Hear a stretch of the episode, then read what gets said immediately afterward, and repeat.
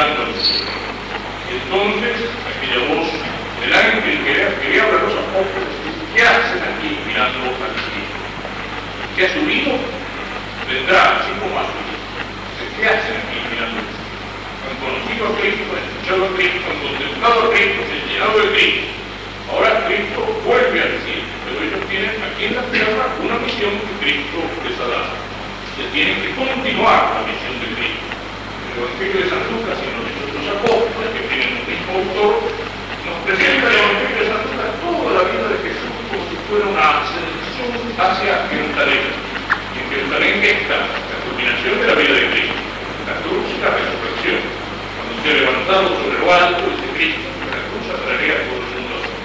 Toda la vida de Cristo va hacia Jerusalén, un movimiento de amor, que va hacia el centro. Y después, en los hechos de los apóstoles, después de la ascensión de Cristo, empieza el movimiento contrario. Los apóstoles desde Jerusalén salen primero hacia todos los rincones la Judea, de la Galilea, y después hasta los confines del mundo y hasta los confines de la tierra para llevar esa palabra de mirando al cielo, Cristo ha vuelto al cielo, pero nos ha dejado una misión aquí en la tierra. ¿Y cuál es nuestra misión aquí en la tierra? La misión de Cristo. Que dice, Cristo delante del Dios, da testimonio de la verdad. Cristo es el que da testimonio de la verdad. Los cristianos que tenemos que continuar aquí en la tierra, es obra de Cristo, estamos para dar testimonio de la verdad. Estamos por nuestra palabra nuestra vida, como dice San Juan, para hacer verdad. Podríamos contraponer a esto la otra imagen que también celebran este día, por medios de comunicación. Bueno, los medios de comunicación no son malos, Los medios de comunicación les podemos aplicar aquella vieja fábula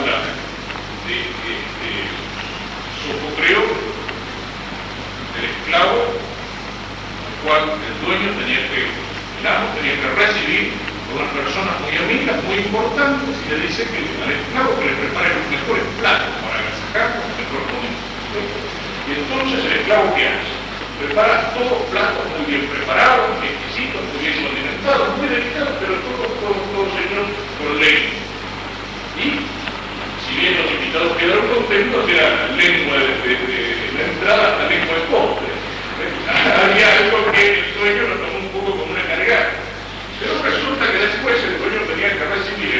a unos amigos que no eran tan amigos y que parece que quería sacarse uno de encima, tendrían un compromiso de decir al esclavo que le prepare los pies platos contra que no aparezca más por la cara. Y entonces el esclavo que ya sabe le prepara también platos con los que corresponden los condimentos mal preparados, pero todos hechos con leña. Por ejemplo, no fue demasiado. Y lo llama y le dice, ¿qué estás haciendo? Cargando a. Porque eran los mejores platos, eran platos de lengua. La lengua es lo mejor y los peores que la lengua. O sea, la lengua, a través de la palabra que manifiesta el interior del hombre, la lengua es aquello que puede anunciar la verdad, es aquello que puede enseñar, es aquello que puede comunicar el amor, es aquello que puede fundar la amistad, es aquello que puede fundar enseñanza de la verdad, el anuncio del evangelio. Y en ese sentido, digamos, es un instrumento al servicio del bien, al servicio de la verdad, al servicio del amor verdadero. Pero al mismo tiempo la lengua es lo que puede llevar a la práctica aquello que dijo alguno, no sé si sería Sarmiento, que dice que Dios le dio nombre a la palabra para que oculte su pensamiento.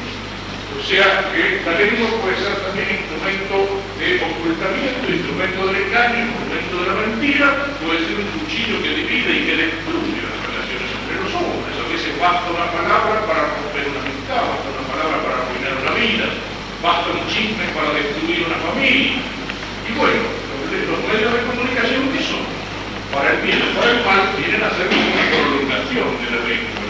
O sea, la fuerza de la palabra, la fuerza de la lengua, para el bien o para el mal, llega hasta los últimos rincones de la tierra, se mete hasta en lo más privado de las familias y de los lugares para llevar, ya sea la verdad, ya sea el bien, ya sea también para transformarse en un medio de mentira, de engaño, de dominación, de lavado del cerebro, de destrucción.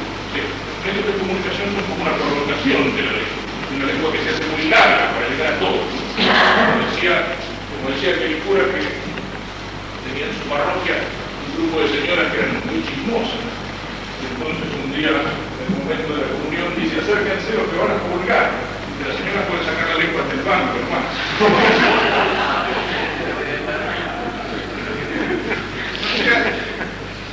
y si miramos, digamos, hacia el no, hacia lo que debería ser los medios de comunicación, hacia la realidad de esos medios de comunicación, significa que la cosa que nos escuchar el retiro de que, digamos, el patrón de los periodistas, porque Cristo nos designó como el padre de la mentira. El padre de la mentira. Las cosas que están al servicio, digamos, no de la verdad, no del Evangelio, no del amor verdadero de los hombres, sino al servicio de todo lo.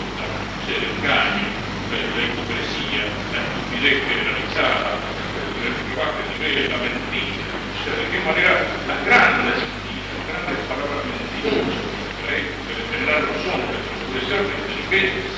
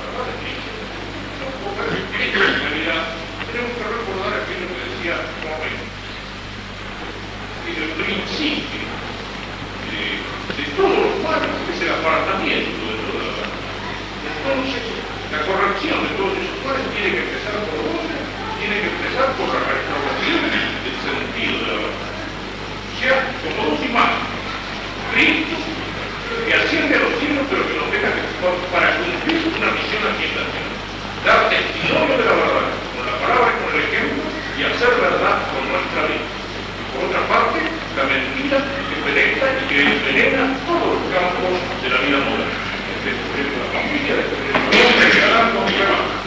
Este con estas dos imágenes vamos al tema de la estación, para lo cual me voy a guiar en las pláticas de hoy con el discurso que pronunció el Papa en la inauguración de la conferencia del pueblo y que tiene tres puntos principales que nos para terminar. El Papa habla a los obispos y les dice, ustedes están reunidos aquí no como un simposio de expertos, no como un parlamento de políticos, no como un congreso de científicos o técnicos, por importante que puedan ser esas reuniones, sino como un encuentro fraterno de pastores de la iglesia. Y estos pastores de la iglesia, dice el Papa, tienen un deber principal. El deber principal es ser maestros de la verdad. Bueno, nosotros no somos obispos, reunidos en conferencia, pero digamos, ese deber de alguna manera también. Si quieren, podemos cambiar una palabra. Nosotros como cristianos que hemos sido bautizados, nosotros como cristianos que hemos recibido la luz del Evangelio, nosotros como cristianos que cuando fuimos confirmados hemos recibido la fuerza para dar el testimonio de nuestra fe, la milicia de Cristo, nosotros que hemos sido llamados al apostolado de Cristo, también tenemos un deber con la verdad. Tal vez no será en el mismo nivel que los obispos, maestros de la verdad, pero tenemos un deber que es el de ser testigos de la verdad.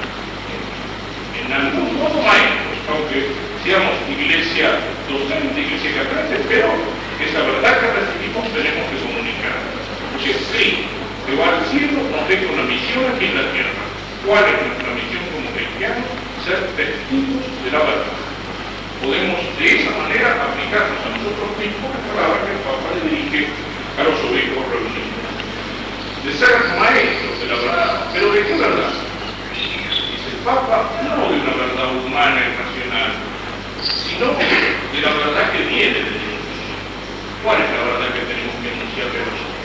¿Cuál es nuestra verdad católica, la verdad de nuestra fe? Dice el Papa, no es una verdad humana y racional. O nuestra fe católica no es un descubrimiento de los hombres, no es la plataforma de un partido político, no es algún principio que se reúne un grupo de personas para defenderlo, para promoverlo, no es ni siquiera un sistema filosófico más o menos artificiosamente construido como hay muchos a lo largo de la historia del pensamiento del hombre. Nuestra verdad no es solamente la verdad humana racional, sino que es la verdad divina, es la verdad de Cristo la verdad que hemos recibido de Dios. Esa es la verdad de la cual el Papa les habla a los obispos nos habla también a nosotros. Nuestra fe no es algo que va en contra de la razón. Cuando decimos que nuestra verdad no es humana y racional, no queremos decir que va la fe en contra de la razón. Yo creo porque es absurdo que le atribuye a uno de los padres de la iglesia, es un disparate. ¿eh? Pero sí, nuestra fe va por encima de la razón. Y aquí podemos hacer una observación que es muy importante. Cuando uno dice dar testimonio de la verdad, es defender la verdad, enseñar la verdad, hacer verdad, en nuestro mundo, en donde la verdad está tan diluida, nuestro mundo no cree en la verdad. Nuestro mundo cree en la práctica, cree en la eficacia.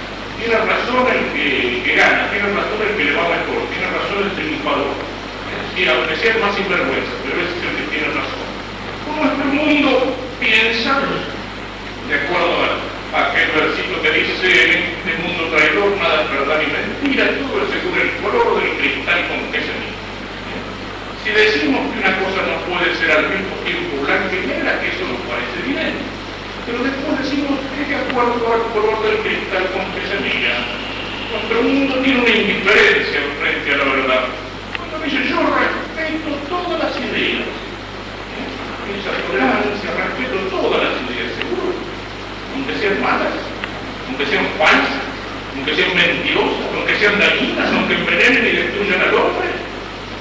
Yo puedo respetar al hombre que está equivocado, puedo respetar al hombre que está en el error, tengo que respetarlo.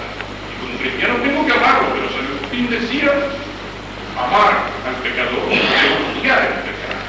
Y uno no ama de veras a la verdad, sino es capaz de odiar a la vida de guerra, error. Uno no ama de veras a Dios, uno no ama de veras al bien, sino no es capaz de odiar el pecado. El cristiano en ese sentido tiene que amar y de alguna manera tiene que odiar, no a los hombres, pero sea la mentira, la injusticia, el error, el pecado, a lo que es malo, a lo que es torcido, a lo que es diferente. Todas las ideas, todas las religiones son buenas, entonces todas son malas. Porque si una dice,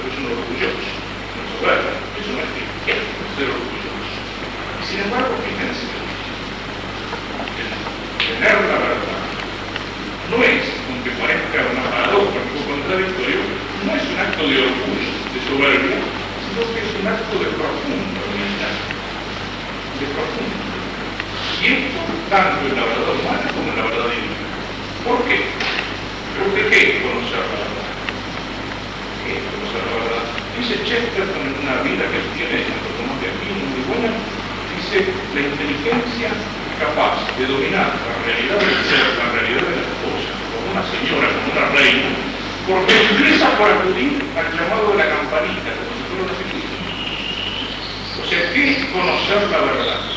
Es aceptar que la realidad es así, me gusta o no me gusta, pero es así. Y delante de esa verdad, mi inteligencia se inclina. La verdad más elemental que. Si yo digo que este pizarrón es verde, mi inteligencia ha conocido, ve, veo que es así y lo sé. Puede ser que no me guste, a lo mejor me gustaría más que fuera negro o que fuera colorado, pero mi inteligencia empieza por aceptar que la realidad es así, me guste o no me guste. Precisamente el orgullo tremendo de todo el pensamiento de la filosofía moderna es al revés. Es cuando cree con Kant con Hegel que la inteligencia del hombre es la que. Es el subjetivismo que piensa que la verdad es aquello que yo quisiera que fuera o que mi inteligencia es la que crea la realidad. Pero cuando yo acepto una realidad que está fuera de mí, mi inteligencia empieza por un acto de humildad, no aceptar que aunque no me guste, esto Vivimos en este mundo y yo pues si me gustaría vivir, si me gustaría que las cosas fueran distintas, me gustaría que la sociedad fuera distinta, que los hombres fueran distintos. Pero sin embargo, mi inteligencia como cristiano para evangelizar el mundo tiene que empezar por aceptar esta realidad esa aceptación, esa humillación de la inteligencia que acepta las cosas son así, aunque no es un profundo acto de piedad. Y esto, naturalmente, sobrenaturalmente, es mucho más todavía. Cuando la verdad que yo tengo no es una verdad que mi inteligencia descubre, sino que yo acepto la palabra de Dios, la acepto como palabra de Dios, dice el Concilio Vaticano I, que la fe, donde yo acepto la palabra de Dios, hay una supervisión total de la inteligencia de la voluntad. Dios me habla y yo reconozco esa palabra como palabra de Dios, porque tiene una palabra que me está mostrando, por ejemplo, los milagros, la resurrección de Cristo, la verdad de su evangelio, me está mostrando que esa palabra es palabra que viene de Dios, y yo no sé, yo no someto, yo me dejo, lo que me dice Cristo, eso es la palabra de Dios, eso es la verdad, yo la acepto, entonces es un acto de profunda humildad. Yo no digo soy dueño de la verdad, no, la verdad se ha adueñado de mí, esa verdad que está en la palabra de Dios, esa verdad que está en el Evangelio, se ha adueñado de mí. Yo la he reconocido como verdad. Entonces esa verdad me ha llenado, me ha penetrado, se ha adueñado de mí, yo me he sujetado, yo he aceptado, yo me he puesto al servicio de Cristo y entonces sí puedo transmitir esa verdad que no me pertenece. Por eso no soy dueño de cambiar. Por eso la iglesia no puede cambiar la palabra que recibió de Cristo. Por eso la iglesia no puede predicar una verdad para el gusto de los hombres, sino que tiene que ser fiel al Evangelio, a la palabra, a la verdad que recibió de Cristo. Porque la iglesia no es dueña de la verdad. Cristo, con su palabra, que es la verdad que es el dueño de la iglesia, es el Señor, es el que le muestra el camino, es el que lo alumbra desde arriba. Esa es la verdad. Esa es la verdad que tenemos que anunciar. No una hipótesis humana, no esas hipótesis científicas que cambian cada tantos años, no esos programas que hacen los hombres y que después se demuestran mentirosos en la práctica, sino la verdad que es la palabra de Dios que viene como una luz desde lo alto que me alumbra en el camino. No la verdad que vemos a veces con nuestros ojos humanos, sino la verdad que somos capaces de ver con los ojos del alma iluminado por la luz de la fe. Esa es la verdad de Cristo. Esa es la verdad de la iglesia. Esa es la verdad de la cual tenemos que ser testigos. Esa es la verdad que proclama Cristo cuando dice, conoceréis la verdad y la verdad os hará libres. Y el Papa nos señala aquí como en otras ocasiones que esta verdad es la única que ofrece una base sólida para una práctica de Quiere decir con esto que la única acción adecuada, verdadera para el servicio, es, digamos, la única acción correcta del hombre es aquello que está iluminado. No es verdadero, verdad aquello que tiene éxito, no es verdad aquello que está de moda, no es verdad aquello que resulta mejor o que es más eficaz, sino que la acción del hombre, mi vida concreta, mi vida de todos los días, la vida de la sociedad tiene que estar desde el cuarto iluminada por Y esto, a costa de cualquier cosa. El predicador del Evangelio será que a una costa de renuncias y de busca siempre la verdad que debe transmitir a los demás. No vende ni disimula jamás la verdad por el deseo de agradar a los hombres, de causar asombro, originalidad y de aparentar. Sea, esa verdad que recibimos de alto, esa luz de Cristo que me hace conocer a Dios, que me hace conocerme a mí mismo, que me hace mirar al mundo y a los hombres ojos de Dios, esa verdad me está exigiendo una fidelidad. Yo no predico una verdad que sea para agradar a los hombres. La iglesia no puede predicar una verdad que sea para agradar. Eso pasa un mundo. Yo no puedo de Cristo. Está primero, porque quiere precisamente para ahí. La verdad para agradar. Cuando entre los mandamientos de Dios, que son aquellos que me señalan el camino del cielo, decidimos poner uno o dos entre paredes. No, esto es demasiado difícil, esto es demasiado exigente. Vamos a dejarlo de costado, no vamos a hablar más de él. Cuando entre las verdades que trae el Evangelio, hay algunas que decimos, no, un hombre moderno no está capacitado para entender esto. Esto rechaza la mentalidad científica del hombre moderno, vamos a interpretarla de otra manera. Y entonces aquellas verdades de las cuales no se habla porque son verdades duras, ¿A dónde se escucha hoy predicar esas verdades como el pecado, como la muerte, como el infierno? Sin embargo, son realidades. Realidades, Cristo habla de eso y Cristo habla numeroso, que es eso, pero las verdades que duelen, las verdades que hieren, las verdades que me ponen enfrente a la vida cristiana como una exigencia, como algo que puede ser difícil, a veces preferimos dejarlas de costado, ponerlas entre paredes. Algunos piensan que dar testimonio es hacer cosas para que los hombres nos aplaudan hacer cosas para ser populares, para ser originales, para llamar la atención, para salir de la primera plana del viaje. No, no, el dar testimonio no es hacer cosas para que nos aplaudan. No es hacer cosas que sean fáciles, bonitas, populares, que que le guste a la gente. A veces entra en los cristianos esa especie de desesperación frente a un mundo que se aparta de Dios, de colgarse a la cola de ese mundo y de seguir la moda, de seguir la corriente, de seguir los gustos, de seguir la opinión de la gente piensa que dar testimonio es tratar de agarrarse el furgón de escuela del tren de la historia para no quedarse al margen de la historia. Porque lo que hacían los profetas muchas veces era precisamente todo lo contrario. Era pararse para seguir con esa imagen, pararse enfrente al tren de la historia y empezar a gritarle a los hombres, cuidado que van por un mal camino, cuidado que por aquí van al accidente, al derrumbe, al precipicio, cuidado que si las cosas siguen haciendo va al desastre. Y muchas veces la misión de esos profetas era precisamente morir aplastados por dar testimonio de la verdad. Que es lo que pasó a muchos de los profetas en el Antiguo Testamento y lo que pasó en última instancia Cristo cuando va a morir en la cruz, precisamente por dar testimonio de la verdad, por no adaptarse, por no querer rebajar la verdad con diálogo de mentiras con los por no tratar de quedar bien ¿eh? con Herodes o con Ponce Pilato. La verdad para Cristo significó que significó ¿Cuál es la verdad que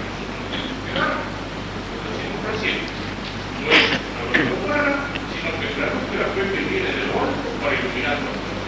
Y en la luz de la fe conocemos a Dios como Él mismo se conoce y nos conocemos a nosotros mismos y conocemos el mundo, pero mirado no con los ojos humanos, sino con los ojos ¿Cuál es la verdad de la cual tenemos que dar testimonio? El Papa señala a los obispos y nos señala a nosotros una triple verdad en primer lugar,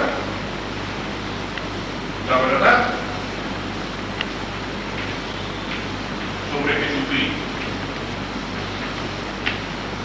En segundo lugar, la verdad sobre la iglesia. Y en tercer lugar, la verdad sobre el hombre. Vamos a tratar de seguir un poco las palabras del Papa y de mirar esta triple verdad. En primer lugar, la verdad sobre Cristo. Sobre a Cristo como Él es, a la iglesia como Dios quiere que la iglesia sea, y al hombre iluminado también por la luz de Dios. Primera verdad, esta verdad sobre el cristianismo. Esta se encuentra en el centro de la evangelización, o sea, de nuestra misión cristiana, y constituye su El centro de la verdad cristiana es Cristo. El centro de la verdad cristiana, de la evangelización cristiana, del anuncio de la palabra cristiana, es Jesucristo. No hay evangelización verdadera, dice, mientras no se anuncie el nombre, la vida, las promesas, el reino y el misterio de Jesús. Y esto de verdad. ¿Por qué lo dice el Papa? ¿Por qué insiste en esta verdad? Porque lo voy a decir más adelante, pero cortamos de aquí para contraponer como hacemos antes el error. La verdad hoy corren por muchas partes relecturas del Evangelio, resultado de la teórica, de una auténtica meditación de la palabra de Dios y de un verdadero compromiso evangélico. Causan confusión al apartarse de los criterios centrales de la fe de la Iglesia y se cae en la temeridad de comunicarlos a la manera de catequesis incluso el catecismo, a la, la predicación, a las comunidades cristianas.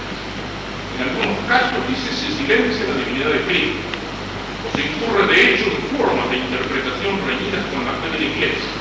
Cristo sería solamente un profeta, un anunciador del reino y del amor de Dios, pero no el verdadero Hijo de Dios, y sería por tanto el centro y el objeto del mismo mensaje evangélico. En otros casos, se pretende mostrar a Jesús como comprometido políticamente, como un luchador contra la dominación romana y contra los poderes, e incluso aplicando la lucha de clases. Esta concepción de Cristo como político, revolucionario, como el subversivo de Nazaret, no se compagina con la catequesis de la Iglesia. Sido así, y es una tentación de todos los tipos, fabricarse un Cristo fabricarnos un Cristo a nuestro o sea, no es esa humildad que decíamos que me lleva a aceptar la verdad de la fe, lo que Jesús dice de mí, a Jesús tal como me lo presenta el Evangelio, sino fabricarme un Cristo de gusto, aunque para eso sea necesario falsificar el Evangelio. Pero el único Cristo real, el único que existe, es el Cristo de la fe, es el Cristo que me muestra el Evangelio, es el Cristo que me muestra la doctrina de la Iglesia. Fíjense, Muchas veces se dice actualmente en ambientes católicos, para insistir en un aspecto que es real de nuestra fe, se dice algo que muy lindo, pero que es profundamente falso. Cuando nos dicen la fe, no es la adhesión a una doctrina, sino la adhesión a una persona, la persona de Jesús. Y hay algo real en eso, ¿sí? La fe es una adhesión a la persona de Jesús. Pero al mismo tiempo hay algo falso porque yo no me puedo adherir a la persona de Jesús, sino me adhiero a la doctrina de Jesús. La fe no es solamente creerle algo, creerle a alguien, sino que la fe es creer algo y creerle a alguien. Yo no puedo separar la doctrina de la persona. Si viene una persona y me da testimonio de algo que ha visto para que yo lo crea, yo no le puedo decir, sí, yo a vos te creo, pero todo lo que me estás diciendo son mentiras. Sería absurdo. La fe es creerle algo a alguien. La fe es una adhesión a la persona de Jesús y a la doctrina de Jesús. Yo acepto y me adhiero a la persona de Jesús cuando yo acepto y me adhiero a aquello que Jesús me dice. Que Jesús me dice. Si no, ¿qué pasa?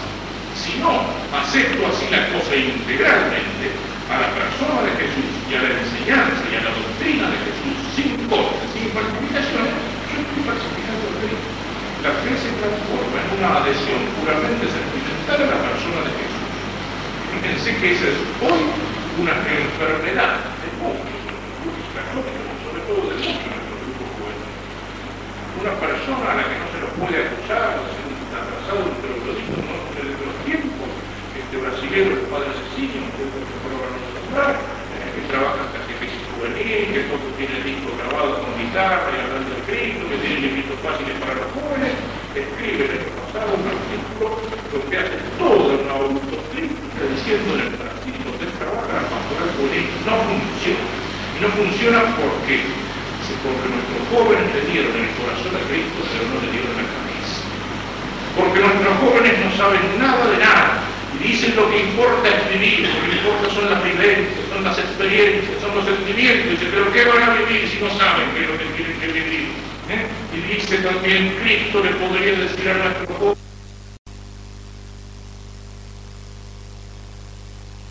decir a nuestros jóvenes, como buscaste si yo ustedes me pero ustedes no me aman porque no les interesa lo que yo digo. Por eso decíamos que la fe es una defensa de los hombres que escucha la doctrina de Jesús sin cortes y sin mutilaciones. Si dejamos de lado esa doctrina, esa enseñanza de Jesús, nuestra fe se transforma en un aspecto, también en un aspecto, en una adhesión totalmente sentimental a un Jesucristo que no existe. Y entonces, claro, ahí aparecen los Jesucristos prefabricados, ¿eh? el Jesucristo superstar que apareció por ahí en películas, pero no de teatro, ¿no es cierto? O el Jesucristo hippie, o el Jesucristo guerrillero, ¿eh? el Cristo con el pelo largo, con una barba, con una guitarra eléctrica o con una ametralladora al hombro. Cada uno, cada uno de quien sea. ¿eh? Podemos poner a Cristo en una de una asamblea de cuando se reúnen 200.000 en una isla, todos los refugiados ahí como las focas, sin saber distinguirnos de los hombres, de las mujeres o lo que sea, o podemos poner al Cristo en las selvas, en, las selvas del Puro o en las selvas del Militán con una refrigeradora en la mano. Pero ese Cristo no existe, el Cristo es que el Cristo que me muestra el Evangelio, el Cristo que me muestra la iglesia. No es un Cristo al gusto de los hombres, no es un Cristo a la moda de los tiempos, moda de los tiempos pasa. En el siglo pasado, Cristo era el primer liberal, o Cristo era el primer moralista. Ahora el liberalismo está en crisis, cabe que se le ocurriría decir Cristo es el primer liberal. Ahora Cristo fue el primer socialista, Cristo fue el primer guerrillero, Cristo fue el primer hippie. Cristo es, la primera estrella de cine que llama la atención. ¿eh? En el siglo pasado Cristo fue el primer moralista, eso sí, el moralista de Nazaret. Dios no. ¿eh? Ahora van a decir, como lo he escuchado, ¿no? y de un muchacho que salía de, de, de, una serie de conferencias de parapsicología dada por un sacerdote, yo creo en Cristo, pero Dios no, Jesucristo es un gran parapsicólogo.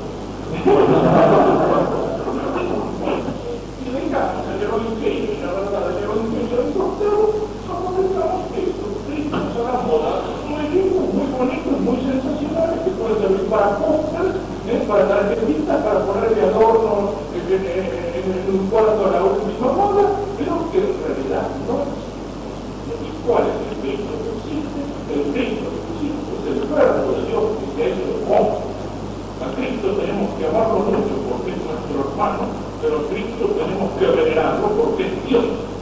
Nuestro hermano Cristo se hace hermano de los hombres, pero sin dejar de ser Dios, para que los hombres seamos levantados hasta el cielo, seamos de alguna manera divinizados. Cristo baja hacia nosotros.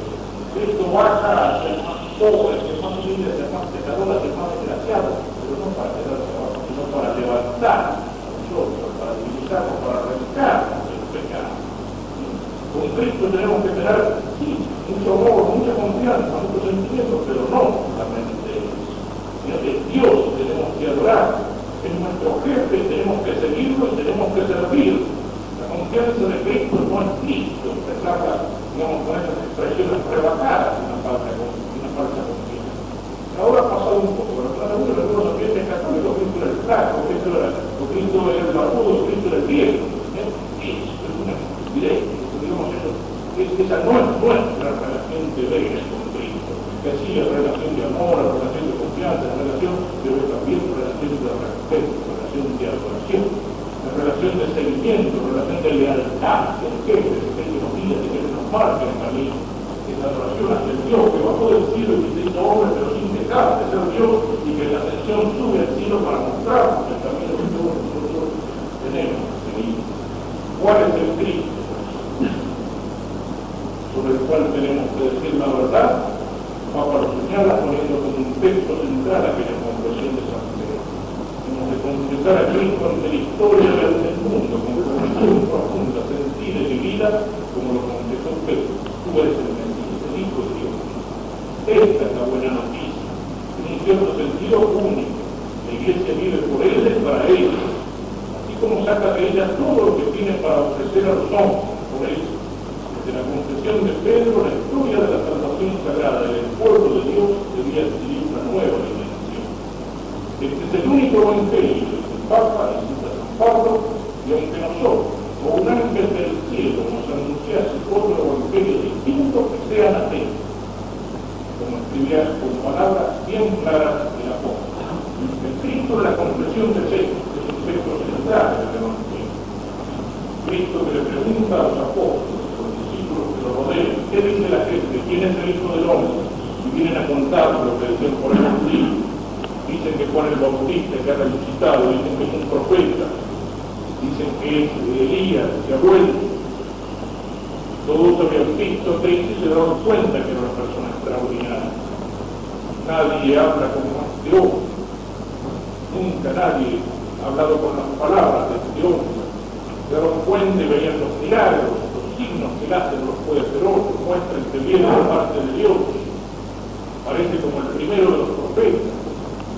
Sin embargo, no acaban de entender. Jesús le pregunta a los apóstoles, ¿ustedes qué dicen? ¿Quién es? Pero los apóstoles vez un silencio, se miran entre ellos. San Pedro toma la palabra en nombre de todos y dice, tú eres el Cristo, el Hijo de Dios. Jesús, que acepta esa palabra, y le dice, venid en mi Pedro, porque esto no te lo ha revelado la carne ni la sangre, sino mi Padre que está en los cielos.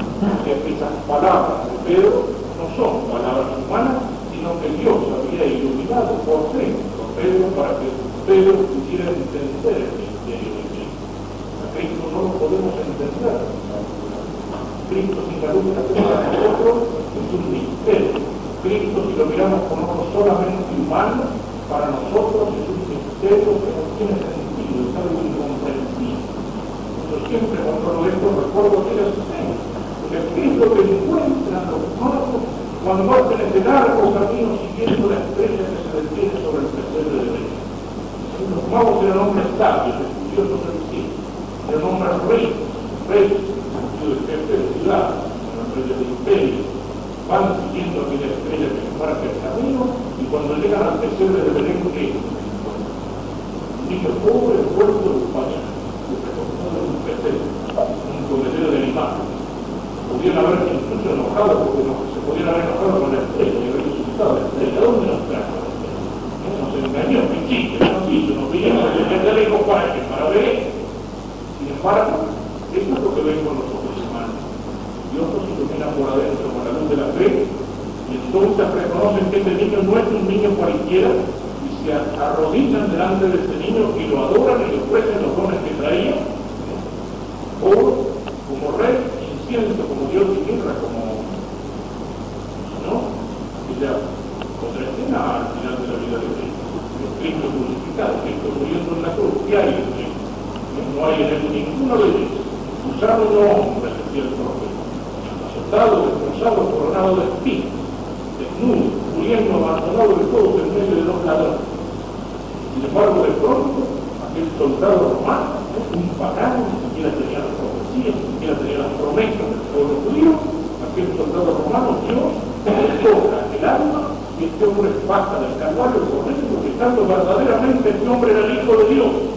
Los demás pueden haber pensado estaba loco.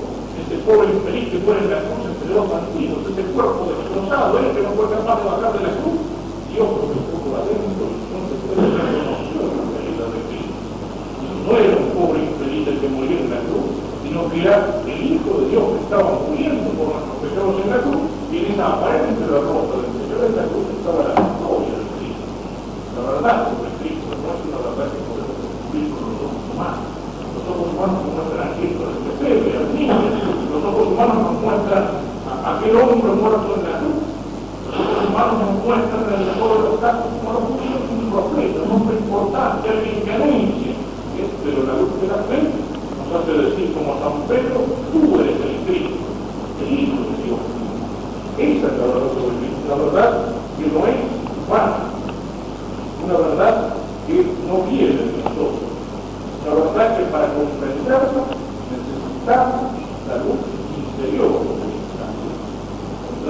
lectura del Papa contra sus hipótesis brillantes, quizás fáciles, consistentes de esas derivas, la evangelización en el presente y en el futuro de la América Latina no puede cesar de culpar la fe de la Iglesia. Jesucristo, verbo e Hijo de Dios, se hace hombre para acercarse al hombre, invitarle por la puerta del misterio la salvación, el don de sea de nosotros, para llevarnos, liberados del pecado, hacia lo alto de Dios y su ascensión. Yo, como dice San Pablo, yo cautiva consigo a la. Y el Señor nos a nosotros del pecado y del poder del mundo. Cristo, hombre verdadero. Cristo, Dios verdadero. Dios y hombre verdadero. Hombre, hombre perfecto, modelo, ejemplo nuestro.